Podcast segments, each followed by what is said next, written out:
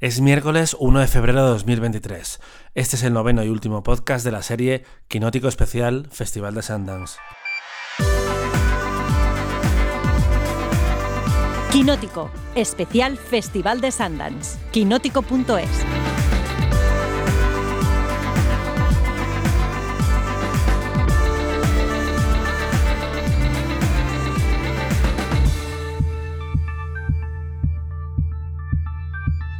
Janina Pérez Arias yo creo que llevaba aproximadamente 48 horas sin salir de casa con las pantuflas, con los cascos, con el micrófono encendido, esperando que yo le llamara, eh, pero eh, servidor Dani Mantilla eh, estaba arrasado por la vida, por los premios Feroz, por la enfermedad, por Sundance, por el cine en general, y hasta ahora no nos hemos sentado a hacer un repaso a este Sundance 2023, Jani.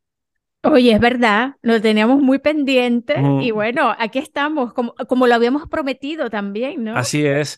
El plan original era grabar el domingo para salir el lunes, pero eh, bastante que eh, pude grabar el podcast de, mm, de Los Feroz. Eh, es que han sido 10 días intensos, pero bueno, hemos visto muchas peliculitas en Santas, muchas películas y peliculazas también, eh, como las que vamos a, a repasar hoy. Como hemos hablado de casi todas ellas, básicamente vamos a hacer un pequeño resumen de lo que son, quién las ha hecho y dónde se han visto, y en algunos casos si tienen distribución ya. Y luego Yani nos va a comentar dos pelis eh, que eh, ella ha elegido en su ranking y que no habíamos hablado todavía de ellas, incluyendo una que yo creo que tengo links por ahí eh, funcionando todavía, que estuve todo el festival para recuperar y al final nunca recuperaba porque, claro, llegaban todos los días nuevas películas, nuevos avisos en el correo, nuevo estrés. ¿Cómo Y que, yo todo y que yo todos los días te recordaba, tienes Claro. que recuperar esa película. Así es, así es. ¿cómo, cómo llevas este post-festival? Bueno, te podrás imaginar que la vuelta a la realidad es dura. Es dura porque, porque además así como que, eh, mm, como que se te asienta todo lo que has visto, ¿no? Y como que le, le tomas una con distancia. Además que, bueno, que nosotros estamos, eh, seguimos escribiendo sobre eh, varios temas, muchos de ellos o varios de ellos tienen que ver con Sundance todavía. y bueno. O sea, todavía estamos como que con una pata dentro de Sundance y la otra en la realidad. Hablábamos el fin de semana de que este año el festival iba a dejar eh, que recuperaras algunas películas ganadoras. Ujú. Eh, yo dije muy valientemente, quiero recuperar pues el gran premio de US eh, Dramatic, que no lo había visto, por ejemplo, que era eh, Old House, eh, 1001, mil, mil y uno. No he visto nada, no he visto eh, nada porque yo lo que quería era llegar el domingo y ver Anatomía de Grey, que tampoco lo vi, pero yo hubiera visto Anatomía de Grey. Eh, no, ninguna película del palmarés que espero recuperar a lo largo del año. ¿Tú viste alguna película, Yanni? Bueno, yo pude alcanzar a ver la última que me faltaba, pero no, pero ninguna del palmarés. Claro que no. eh, ya eso es que de verdad que los tiempos que ponen también son muy, muy cabrones. Este, hay como una prisa para, para finiquitar todo. Eso no le termino de entender. Este, pero bueno, entonces del palmarés no, no pude recuperar ninguna de las que no habíamos visto o de las que, que habíamos dicho que no habíamos visto, pero sí pude ver una que eh, se presentó en, a último momento dentro de la sección eh, eh, em, eh, Cinema eh, Dramatic, lo estoy diciendo al revés, creo. Este, y, y que bueno, y que me, me contenté mucho, me alegré mucho de haberla pillado a tiempo, antes de que me caducara el, el, el, el enlace, el Estamos, a- estamos hablando de una de las películas que están en tu ranking, que no hemos comentado todavía, ¿verdad? Vale, pues vamos a ir a ella. Si te parece, empezamos con tu número uno, que creo que nos, nos va a sonar a todos. Sí, mi número uno es La memoria infinita de Maite Alberdi, que estuvo en la sección World Cinema Documentary Competition. Y bueno, de esa película o sobre esa película hemos hablado bastante. Este, Mm. Maite, em, eh, ha- eh, eh, la película es de que Maite le hace un seguimiento a una persona que, que sufre de Alzheimer y le hace seguimiento durante cuatro años em, con su pareja eh, y es una, una, una historia devastadora y a la misma vez esperanzadora y a la misma vez luminosa y a la misma vez oscura. Es una cosa increíble que nosotros ya la, hemos, hemos ya eh, comentado mm. bastante, bastante y a profundidad, ¿no? Sí, os invito a escuchar ese podcast eh, que grabamos Jan y yo y también a leer la crítica que hizo para Quinótico, que la tenéis publicada en la web. La película se vio en World Cinema Documentary tanto que ganó el Gran Premio del Jurado, que es algo que no consiguió hace tres años el agente Topo, y esperemos que sea el primer paso de una larga em, carrera. Voy a ir yo con, la primera de las mías, eh, que no se, no se, las he contado a Yani eh, antes, así que las va a ir descubriendo, pero ella sí ha escogido sus cinco películas, bueno, seis porque me ha hecho trampas. Eh, Así que yo he ido completando porque algunas eh, de las suyas yo las habría cogido, pero como ya estaban cogidas, no me ha hecho falta. mi, primera selección ha sido eh, Magazine Dreams de Elijah Bynum, que se vio dentro de la sección US Dramatic. No se llevó ningún premio, ni siquiera la interpretación de Jonathan Mayers. Y es una película de un director que yo no conocía, se llama, eh, se llama Elijah Bynum, como he comentado ahora, y solo había hecho Hot Summer Nights, que es una película que me han dicho que es espantosa, con Timothy Chalamet. De estas que salieron cuando fue una estrella eh, repentina con Call Me By Your Name. Y como comentábamos hace unos días, esta película es la de un hombre obsesionado con la fama eh, a través del culturismo, la belleza, el cuerpo y básicamente que todo el mundo sepa su nombre. Eh, que es en este caso, porque la película te lo repite una y otra vez, Killian Maddox. Y es un estudio de personaje fascinante, también muy, muy miserable, muy miserable, muy, muy depresivo, eh, porque hay parte de la, de la, crítica que no le ha gustado tanto la película porque es demasiado eh, oscura, mm, pero igual se entienden las comparaciones con películas como Joker y como Taxi Driver, que yo creo que va a seguir siendo un referente durante 150 años, eh, porque este, este retrato de un personaje Mm, perdido en la vida, absolutamente traumatizado por cosas que ya descubrirás cuando, cuando ves la película. Eh, siempre es caldo de cultivo de buen drama y de buen cine y también de buenas interpretaciones, como es el caso de Jonathan Mayers. Eh, la película eh, fue. Mm, está puesto en el primer puesto de las pelis sin distribución del Festival de Sundance que todavía no se han vendido, que ha sacado IndieWire y yo creo que es cuestión de tiempo que salga porque solo por Jonathan Mayers y el gran año que va a tener con Marvel y con Creed debería de tener su, su espacio. Vamos con la segunda de tus películas, que esta sí que es inédita, así que nos vas a contar un poquito más de ella. Sí, la, mi segunda película se llama La Pecera, es una producción de Puerto Rico con coproducción eh, española de Glorimar Marrero, es su primera película. Glorimar em, es puertorriqueña y ella mm, sí que había hecho antes em, como cortometrajes, fotografía y todo eso. es una artista como que multidisciplinaria, pero este es su primer largometraje. También escribió la historia de La Pecera. Y bueno, ¿de qué va? Este, se centra en un personaje mm, que se llama Noelia y Noelia ya sabemos desde el minuto cero que es una enferma mm, eh, terminal de cáncer y, y, que está en una relación una, mm, con una persona y esta persona la cuida mucho. Ella, ella está como, ya, como sabe que está como que en las últimas de su muerte o, o muy cerca de la muerte, le molesta mucho tanta, tanto tanto cuidado, tanta cosa, ¿no? Como que déjame vivir los últimos, los, últimos que me quedan. Y entonces em, ella de San Juan, de la capital, este, huye, huye, porque de verdad huye a Vieques, que es donde ella ha nacido.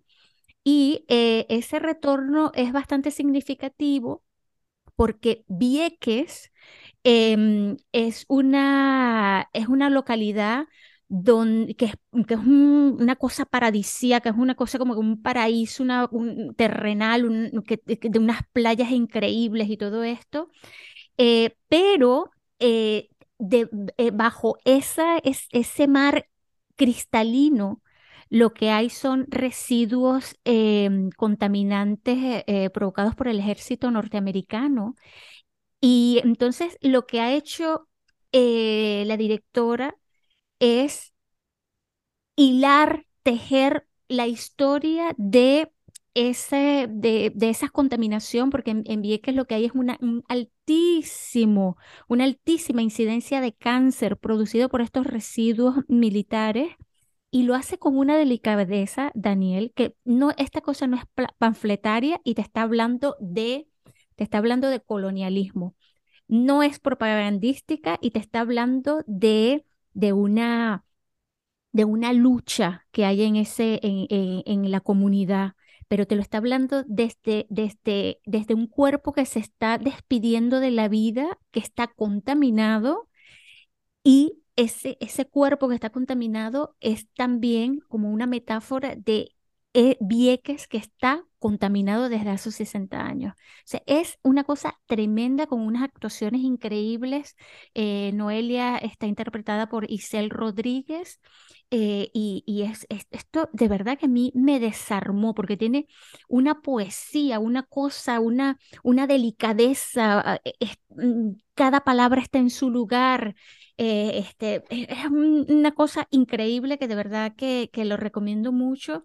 Y eh, quería, em, hablar un poquito de, de Solita Films, que es la, la productora española y eh, que, que, tiene una participación eh, en la pecera.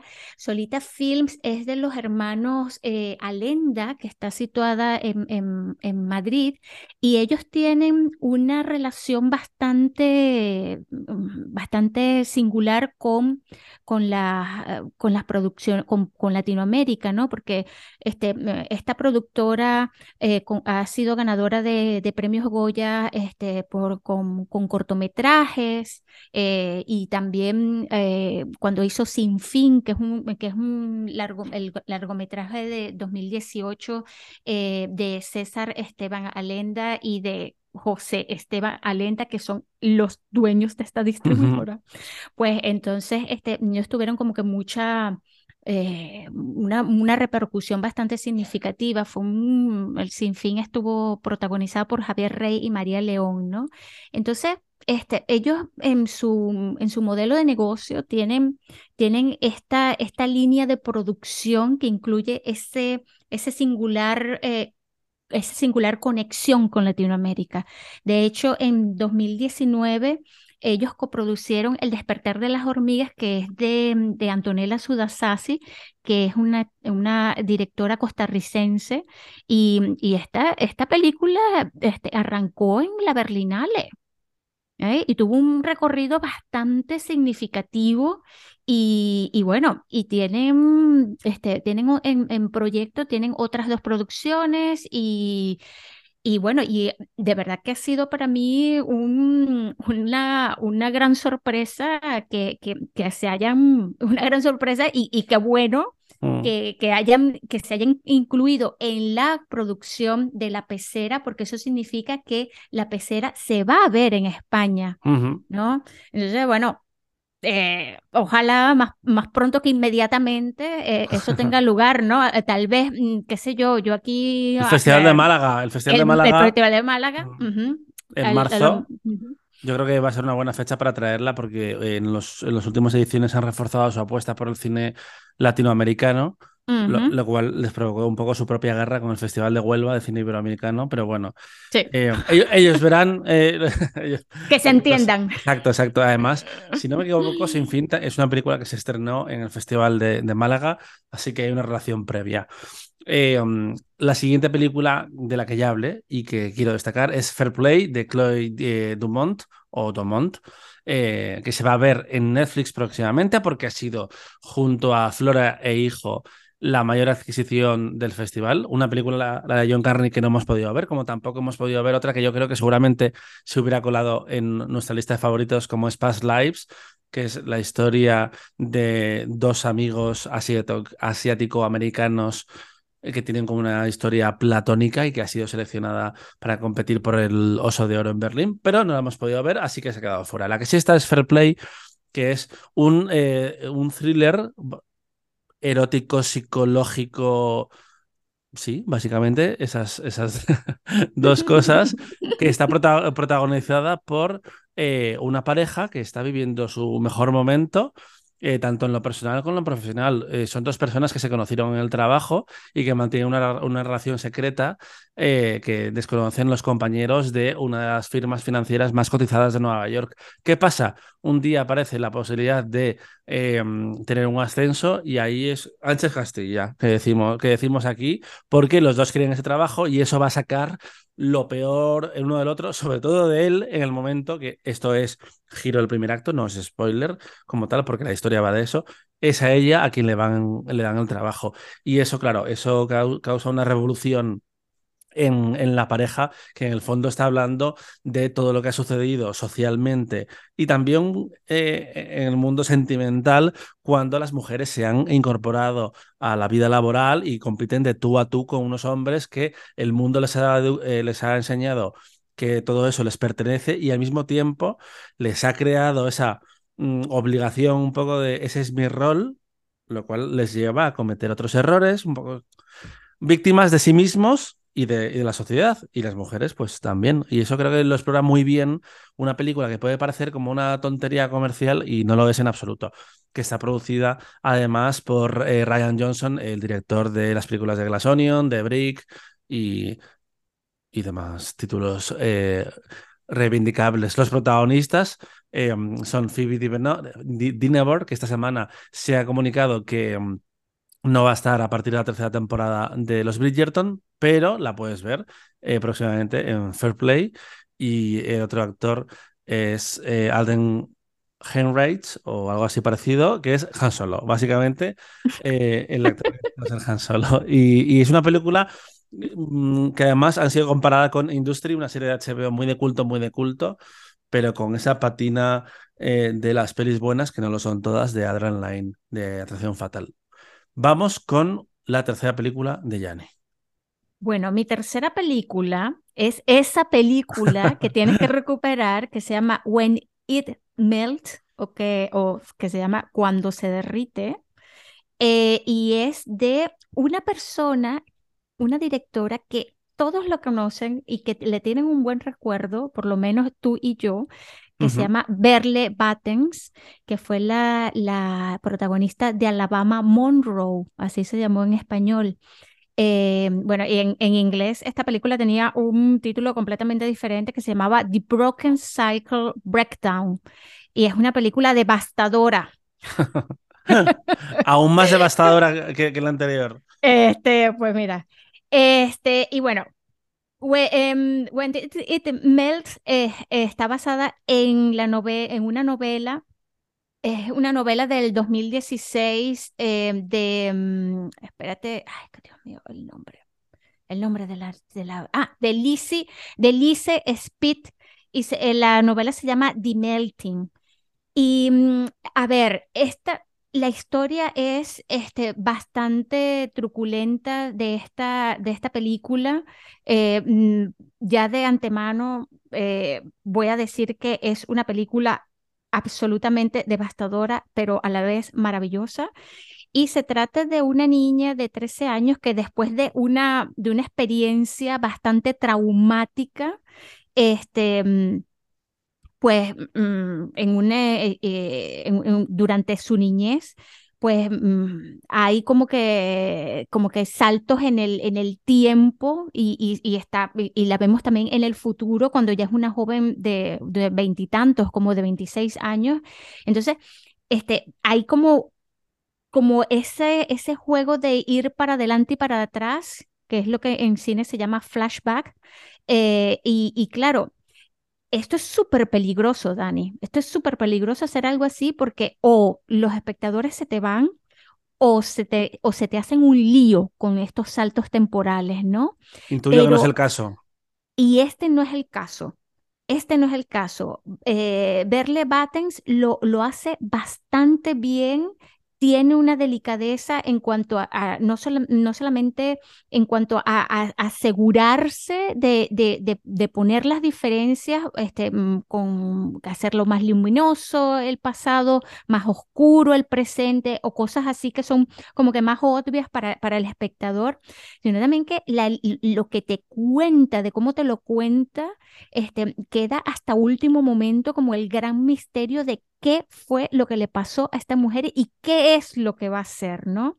Porque cuando Eva regresa a su pueblo, del cual ya se fue hace bastante tiempo, al volver, ella, ella lo que quiere es afrontar de una vez, de una vez por todas ese, ese pasado, ¿no? De, y no sé, de afrontarlo ella, sino de que los, los, las otras personas que participaron en esa experiencia traumática este, mm, eh, recuerden, lo tengan presente. Yo no voy a decir qué es, qué fue lo que pasó, ni nada de esto, porque al decirlo, al contarlo, pues mm, se rompe toda la historia. Entonces, es, es una historia que, que mezcla mucho este, mm, hay, algo de, de, thriller psicológico, hay algo, este, hay, por supuesto que hay mucho drama, hay mucha oscuridad, pero de verdad que está muy, muy bien llevado. A mí me, me, mantuvo durante, durante los ciento y pico minutos, 111 minutos dura esta película, me mantuvo como que en un estado de, de, de, interés y de, y de alerta y de, y, de, sí, me tienes atrapada este, y, es, y lograr eso hoy en día es bastante significativo, ¿no? sobre todo después de haber visto 30 películas. Me ha recordado un poco en la, forma que hablabas, igual son cosas completamente diferentes, pero eh, me ha hecho pensar por lo del trauma y cómo está contado con flashbacks y demás, solo que de una forma mucho más satisfactoria en este caso, eh, he pensado en Drift. Y mm. por el tipo de trauma, la infancia, bla, bla, bla, he pensado en Cerdita, que es una película que se mm. estrenó el año pasado en, en, Sundance y que hablaba del bullying. Pero no me confirmes esas cositas que me has hecho pensar y ya lo veré yo. Y solo un apunte, eh, la película se llevó un, premio especial del jurado para la mejor interpretación de Rosa Marchant, que entiendo que es la protagonista. Sí, exacto. Eh, Rosa, Rosa Marchant es la protagonista de cuando era, era joven de cuando era, de cuando era eh, niña. Eh, lo que pasa es que Rosa Marchand, pues, este, es una, una adolescente ya de más edad a, que, que, aparenta muchísimo menos años de los que tiene, ¿no? Este, y bueno, em, solamente una acotación, este, verle Battens dice en la presentación esta que, que, que tenemos de, o que hemos tenido de, del el el director o la directora presenta la película. Él dice que, estuvo muchísimo tiempo trabajando con la novela y la hizo suya. Eso quiere decir que, que, em, que habrá hecho ella una adaptación este, bastante fuerte de la novela, ¿no? La novela no está en español, em, según tengo entendido, pero fue un gran éxito en Bélgica.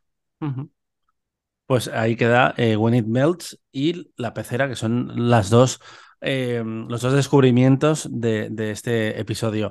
La tercera de mis películas, la hemos comentado hace muy poco, es Passages de eh, Ira Sachs, el director que ya estaba, ya estuvo en Sundance con Keep the Lights On en Cannes con Frankie y que ha hecho películas también como El amor es extraño, que se vio en San Sebastián y que es una película que, que, me gusta incluirlo también porque la he estado comentando con gente estos días que no le había gustado nada.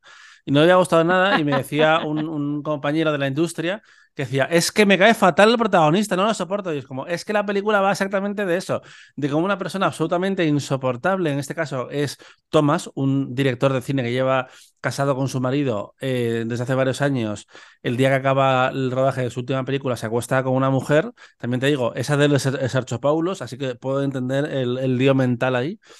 Y él decide contárselo a su orgullo, a su, a su marido, porque tú puedes decidir ahí eh, Mm, mantener el secreto, rollo de me, mm. quedo yo culpable pero no digo nada, o pasarle la pelota a su pareja. Y es lo que hace. ¿Qué pasa?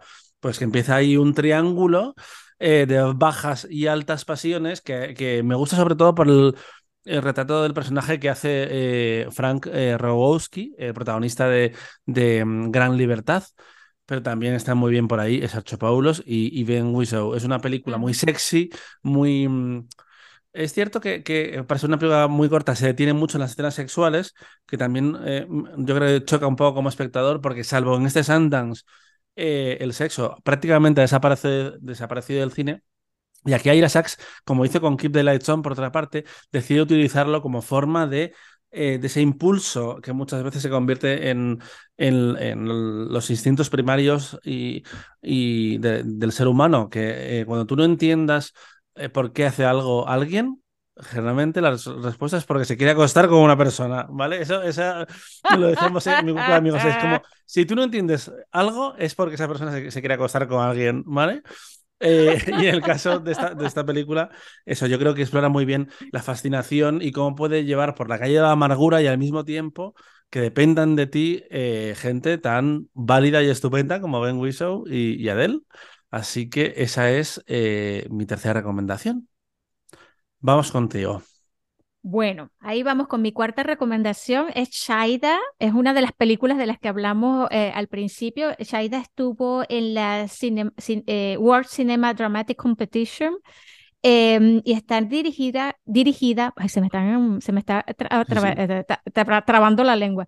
Está dirigida por Nora Niasari y esta es su primera película, según tenemos entendido, ¿no? También mm, es, guion es de ella y está protagonizada por una muy buena conocida, que es... Amigas y conocidas. Eh, sí, que es, eh, ya quisiéramos nosotros, Sar Amir Ebrahimi, que es la, mm, la protagonista de la fantástica Holy Spider.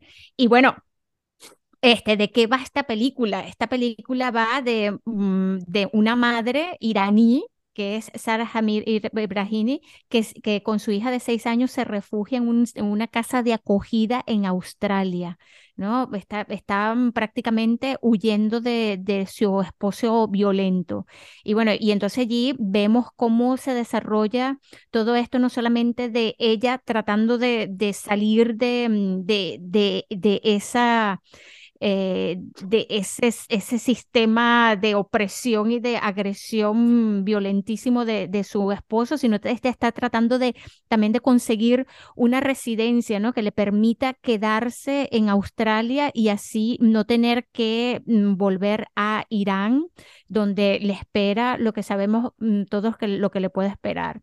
Entonces también es un estudio bastante, eh, bastante completo y bastante interesante sobre cómo es una casa de acogida, este, mm, porque allí se allí se conjugan o se concentran este, diferentes, em, diferentes mujeres, no solamente mm, esta, esta mujer iraní, sino también hay una vietnamita, hay una también australiana, hay otra inglesa. Entonces, claro, este, todo esto este, mm, te pone como sobre el tapete de, mira, esto de la violencia machista y de la violencia doméstica trasciende nacionalidades y culturas, ¿no?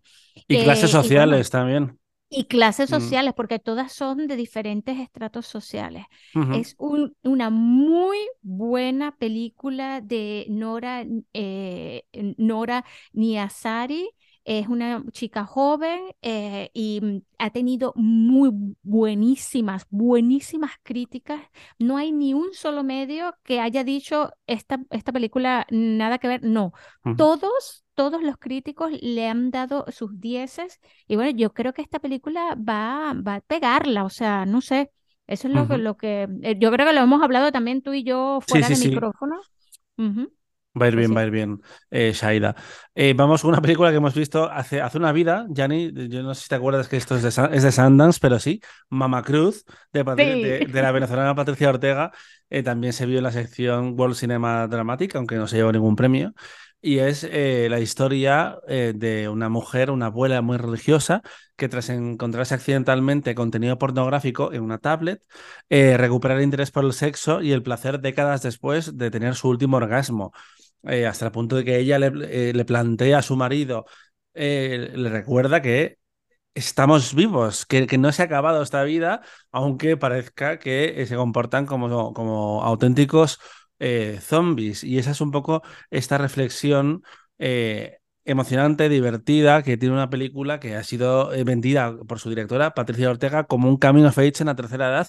Y sí, me parece que eh, eh, este, mm, mm, esta de la media, protagonizada por una Kitty Mamber fantástica, explora de otra forma temas que ya estaban presentes también en otra película de Sundance, como es Buena Suerte, Leo Grande.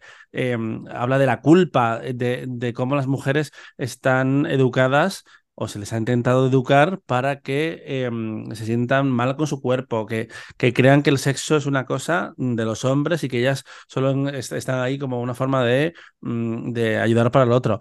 Y no, eh, Mama Cruz habla de todo eso y, sobre todo lo hace con una ligereza y con un sentido del humor em, que parece que no está calando hasta que eh, suceden esas escenas más mm, dramáticas eh, y más, más potentes donde te das cuenta que en el fondo está hablando de temas muy serios, solo que de una forma liviana, como ya vemos en ese póster donde ella se acerca de forma lujuriosa a una, eh, a una representación de Jesucristo. Y no la podemos culpar porque es un Jesucristo muy apuesto, como se ve en la película. Mm. Pero bueno, eso es eh, Mama Cruz, que yo creo que también esta se va a ver en el Festival de Málaga muy prontito, así que no, no tendréis que esperar demasiado para verla. Vamos con tu peli número 5, Yanni. Mi peli número 5 es Aileen, de William Oldroyd. Eh, eh, William Oldroyd em, eh, lo, conocemos por Lady Macbeth, con, con, nuestra queridísima Florence, Florence Bush. Y Miss Flo. Miss Flo. Y esta película está protagonizada por las fantásticas Thomasin Mackenzie y Anne Hathaway.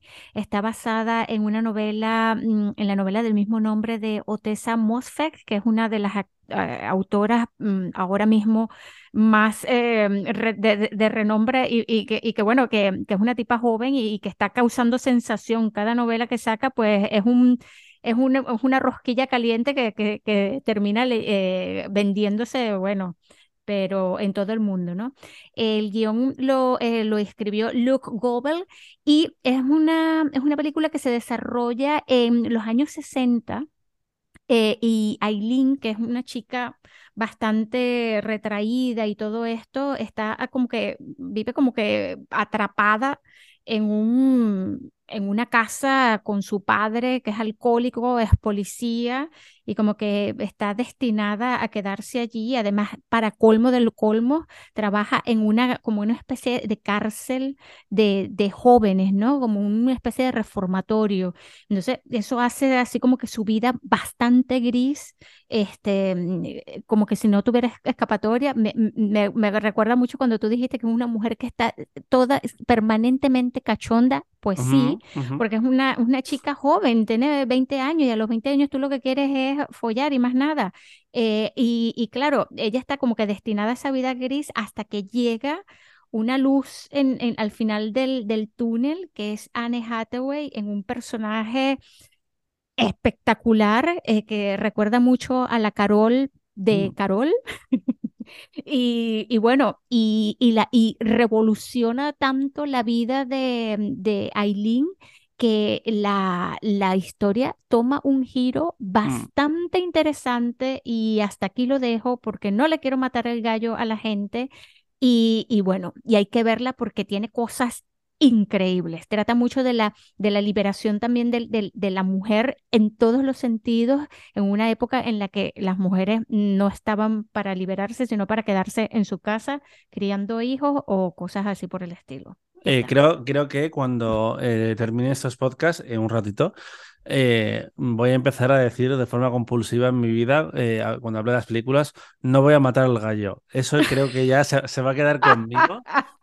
Y solo un apunte sobre Aileen, y es que hablamos de cómo, de cómo ese, está cachona todo, todo el tiempo, pero no es solo eso, porque tú cuando descubres la segunda parte de la película, eh, te das cuenta que en el fondo Aileen lo que quiere es sentir y vivir las cosas, y, y, lo que eh, se deja llevar por sus instintos más primarios eh, se manifiesta en forma de sexo o en forma de otras cositas. Sí. Ser visible también, ¿no? También, también. Mi película número 5, la hemos comentado aquí, nos gustó mucho a los dos. Eh, y estoy lamentando casi haberla escogido porque tiene un nombre muy complicado, la directora lituana Marija Kaptaratse, que es eh, la autora de Slow, coproducción entre Lituania, España y Suecia. Eh, la amiga amarilla, a la cual entrevisté y lo podéis leer en Quinótico, ganó el premio a la mejor dirección de la sección World Cinema Dramatic.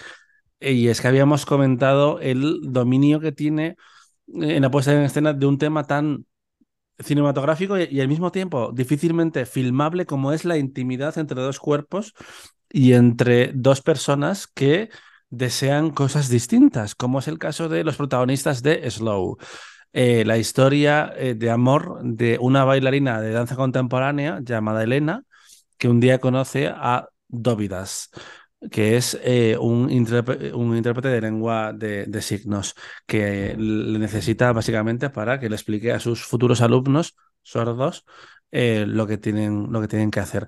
Y ellos empiezan una relación romántica que se ve amenazada cuando Dóvidas revela que es asexual, un tema que como comentábamos en, uno de esos podcasts, apenas se ha tratado en la, en la ficción, algo más en la literatura, pero eh, lo que es en lo audiovisual, el personaje asexual más famoso, eh, curiosamente ha salido de una serie de dibujos animados para adultos de Netflix, se llama Boya Horseman, que es increíble, por cierto. También si os gustan historias sobre Hollywood así muy cínicas y muy negras, eh, la recomiendo, pero es que sobre todo es un tratado sobre la depresión y en este caso hay un secundario, Todd Chávez, que es asexual, como el protagonista de Slow, que le pasa esto en su vida.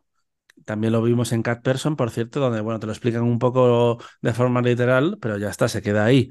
Tú después llegas a Slow y de repente entiendes a qué se refería ese personaje de, em, de Cat Person. Y es básicamente, eh, bueno, sí, mm, a veces hemos hablado de cuando tú ves una película y parece que estás leyendo una Wikipedia. No sé si ha sido en esos podcasts de, eh, en esos podcasts de, de, Sundance o yo con Juan cuando eh, estábamos hablando de la sexta nominada. Pero vamos, a veces como que eh, estás leyendo tratados sobre temas o sobre, o sobre personas que no saben realmente utilizar los, las posibilidades que tienen tanto personajes como conflictos en este caso, que no es un conflicto, la, sexualidad, pero sí lo es para los personajes.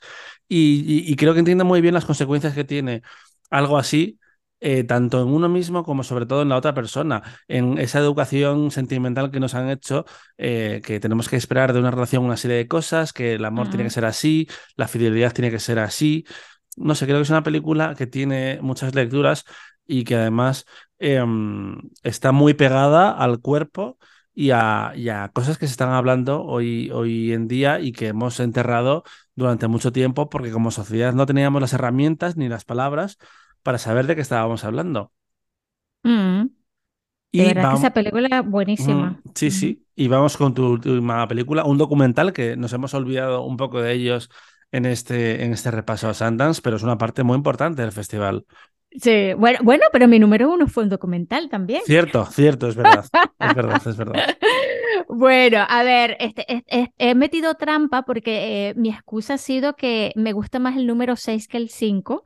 Y aquí es Invisible Beauty, que hablamos, hablamos de esa película ya, pero no me canso de hablar de ella. Es, em, es una película, es un documental, como ya hemos dicho, y este documental estuvo en la sección de premier o premieres y, se, y está dirigido por Bethan Hardison y Friedrich Shen y se centra precisamente en la figura de Bethan Hardison, que es, fue una revolucionaria, es una mujer negra, eh, modelo, revolucionaria, pero en todos los aspectos del, en todos los aspectos del mundo de la moda, pero sobre todo para ser visible eh, eh, a las mujeres, a las mujeres y a los hombres negros en el mundo de la moda.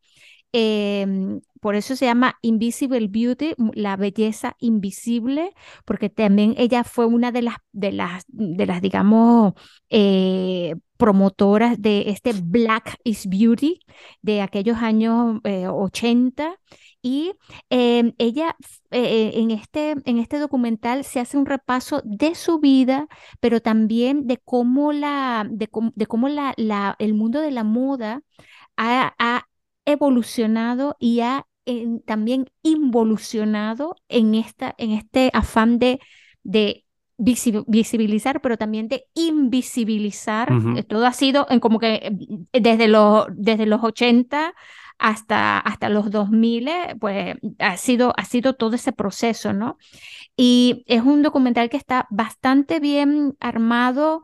Eh, me gustó mucho no solamente las intervenciones de las cabezas parlantes, sino también el, eh, eh, el análisis que se hace del contexto eh, histórico, del momento en el que se estaba viviendo y para, para, mm, para que ubiquen bien a, a Bethan Hardison. Bethan Hardison, cuando ella dejó de ser modelo, eh, que fue una grandísima modelo en los años 70, pues ella fue la que descubrió a Tyson Beckford, que es, es ese portento de hombre bellísimo, guapísimo, que fue el primer modelo negro de Ralph Lauren.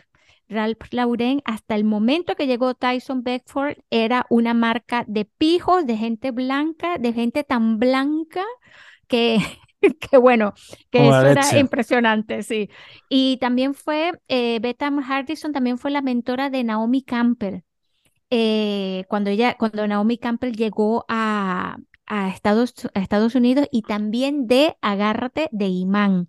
Y bueno, en, esta, en este documental hay intervenciones de ellos, también hay intervenciones de Zendaya, de Frank Lebos, Lebowitz, de, eh, de Guppy Goldberg, del mismísimo Ralph Lauren, de la, de, de también hay mm, hay eh, eh, intervenciones de diseñadores eh, afrodescendientes actuales como Aurora James o Kervin James Raymond, que son personas que están sonando ahora muchísimo. Y fíjate todo, todos los años que, que, que tiene Bethan Hardison en activo. Ella intentó retirarse después que cerró en los 90, a finales de los 90, su agencia de modelaje o de modelos y tuvo que regresar por porque otra vez la industria de la moda y hay una culpable, una iniciadora que todos la señalan que fue eh, Miusha Prada, eh, que, fue la, como que, la que incentivó esta broma de, la, invisibilización, no solamente de los, de los afrodescendientes, sino también de la diversidad. Entonces tú veías como eh, a finales de los, de los, mm, a principios de los 2000, aquella cosa eh, de los desfiles de, alta costura y de preta porté, aquello era como modelos muy blancas, transparentes, eh, demasiado flacas, demasiado uniformes. Aquello era como, como, como como, como si hubiese sido una, una, aquella película de Spielberg que era de, de robots que salía Jude Law perfecto él. Entonces imagínate Jude Law triplicado, mm. pues era, Inteligencia artificial. Inteligencia artificial, eso. Mira, eh, el otro día se me olvidó buscar a Tyson Beckford y lo he buscado mientras estabas hablando y la es que muy bien, está muy bien, muy bien, Tyson Beckford. invito a que desde casa hagáis lo mismo eh, y busquéis eh, porque merece la pena. Es un viaje por Google y por Getty Imágenes que puede sacar el billete de ida. Eso desde luego.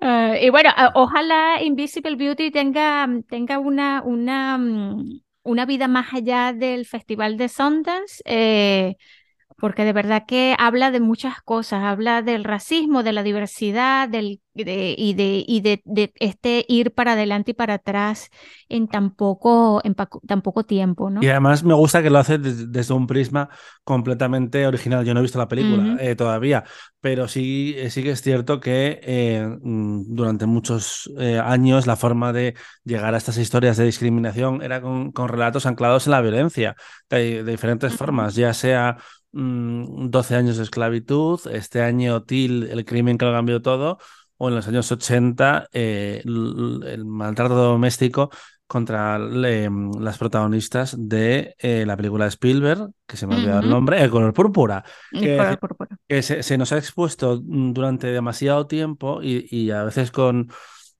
propuestas muy violentas a ese tipo de denuncia que al mismo tiempo lo que hace un poco es anularte y, decirle a tu cerebro que, bueno, lo has visto tantas veces que mm, no es que sea normal, pero un poco es lo que hay. Y no, no. Y está guay que haya otro tipo de relatos que te ayudan a entender eso de otra forma.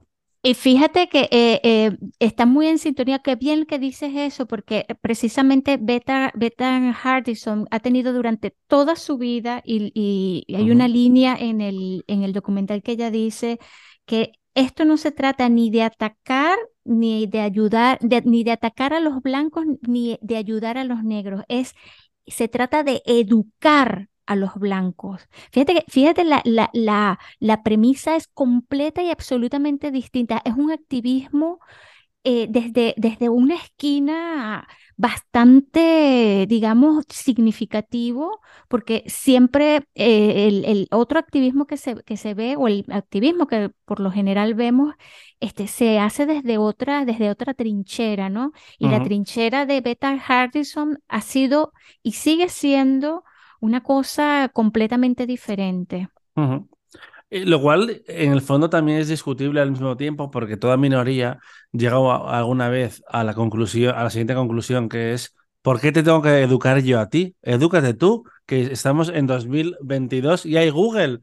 ¿Por qué tengo yo que, que, decirte lo que está bien y lo que está mal cuando ya un poco, no todo el mundo, porque es cierto que no todo el mundo, pero casi todos tenemos las herramientas para saber lo que está bien, lo que está mal, o por lo menos para saber cuándo tienes que escuchar. Sí. Que, en plan, cerrar la boquita y escuchar. Pero bueno, eh, hay diferentes formas de, de, enfrentarse eh, y así lo ha hecho la protagonista y directora, que me parece curioso que cuente su historia, pero bueno, también eh, esto lo quería hacer Madonna, contando un biopic sobre su vida, que al final no veremos, que es una pena porque hubiera sido seguramente una catástrofe. Así que la verdadera ganadora de esto es Julia Garner, que yo entiendo por qué quería eh, hacer esa película, pero al mismo tiempo mm, va a estar más tranquilita si Madonna la deja en paz. Así que mi última película estuve a punto de escoger eh, Infinity Pool de Brandon Cronenberg porque creo que es una vuelta de tuerca a estas historias de Eat the Rich. Eh, que básicamente lo que te viene a decir de una forma muy personal eh, como solo podría hacer el director de Possessor y de um, Antiviral, que esto es lo que pasa cuando a la gente con pasta eh, y privilegiada eh, le dices que puede hacer lo que les da la gana, que lo van a hacer, pero no es esa mi elección. Quiero coger algo más pequeñito, algo más bonito, algo que seguro va a llegar a España, porque lo hemos contado hoy en Quinótico que Caramel Films la va a estrenar, ha comprado Em, la película Scrapper de Charlotte Regan, ganadora del Gran Premio de Jurado de la sección World Cinema Dramatic, que es la historia de un padre y una hija que se reencuentran eh, porque nunca han convivido juntos, solo cuando ella era una niña y ella no lo recordaba. Pero Scrapper eh, empieza cuando esta niña de 12 años que eh, su forma de lidiar con la muerte de su hija es hacer su mundo más y más pequeño. Ella básicamente tiene un amigo del barrio que es el único que sabe que eh, su madre se ha muerto eh, porque él recurre al vendedor de la tienda del barrio para mandar mensajes a los servicios sociales y decir que está viviendo la niña con su tío, que es un poco fuerte, la verdad, pero teniendo en cuenta lo que ha pasado en, Reino Unido el último año, me mm. lo creo. Eh, y eso ya intenta como esconderse, a pesar de que, por fuera parezca que lo lleva genial, su forma de lidiar con esto es no, lidiarlo. Y el personaje de él, que eh, lo interpreta Harris Dickinson, es un hombre joven que huyó en su momento porque no se veía preparado para, para ser padre y porque aparentemente chocaba con, con la madre, o, eso, o eso dice. Y es un poco el reencuentro de ellos dos, eh, ese viaje que hacen de Mm, reconocerse en el otro y, darse cuenta que aunque choquen, de primeras al menos, eh, se necesitan mutuamente. Y es una peli eh, muy británica en sus formas, muy auténtica y, merece la pena. Me alegro de que la vean estrenar aquí. ¡Qué bien! Oye, pues Porque recuerdo, recuerdo que con la primera vez que hablaste de esta película, pues la tenías en, muy buena estima. Qué me gustó, me gustó, sí, sí, sí. Qué bien, qué bien. No esperaba que fuera a tener el gran premio jurado, pero, pero me alegro. Así que, bueno. Hay que, hay que apuntar, este, Dani, que esta, esta, esta edición de Sundance fue una edición bastante significativa por la predominancia de mujeres directoras. Hay muchísimas, eh, ¿eh? Este, ha sido increíble, pero diseminadas en todas y cada una de las secciones en, en Midnight, que, este, bueno, ya que yo metí la nariz allí, eh, bueno, metimos la nariz allí, pues tú también, pues había también un, una significativo, un significativo número de mujeres directoras, en, premier, en premieres también, fue una cosa increíble. Y de verdad que esto es un, esto es una, esto demuestra Sundance dando la nota, porque yo no, yo no vimos películas que, que tú, que fuera de micrófono hayamos dicho, oye, qué deficiente. No, la vimos. No, no, no, no, Para nada. Y de hecho estaba haciendo el, recuento cuando has dicho eso y, creo que de las 12 películas que hemos eh, señalado, 8 están dirigidas por mujeres. Así ah, es. Así que sí, sí, Sundance siempre ha ido por delante en ese sentido. Son los festivales europeos los que les cuesta em, apostar por, directoras y siempre como que parece que te tienes que, tienes que demostrar que mereces la oportunidad en las secciones paralelas. Eh, cuando, bueno, sí, al final hay un circuito de vacas sagradas, sobre todo en Sundance, que beneficias a la gente que ya ha ido muchas veces. ¿Qué pasa?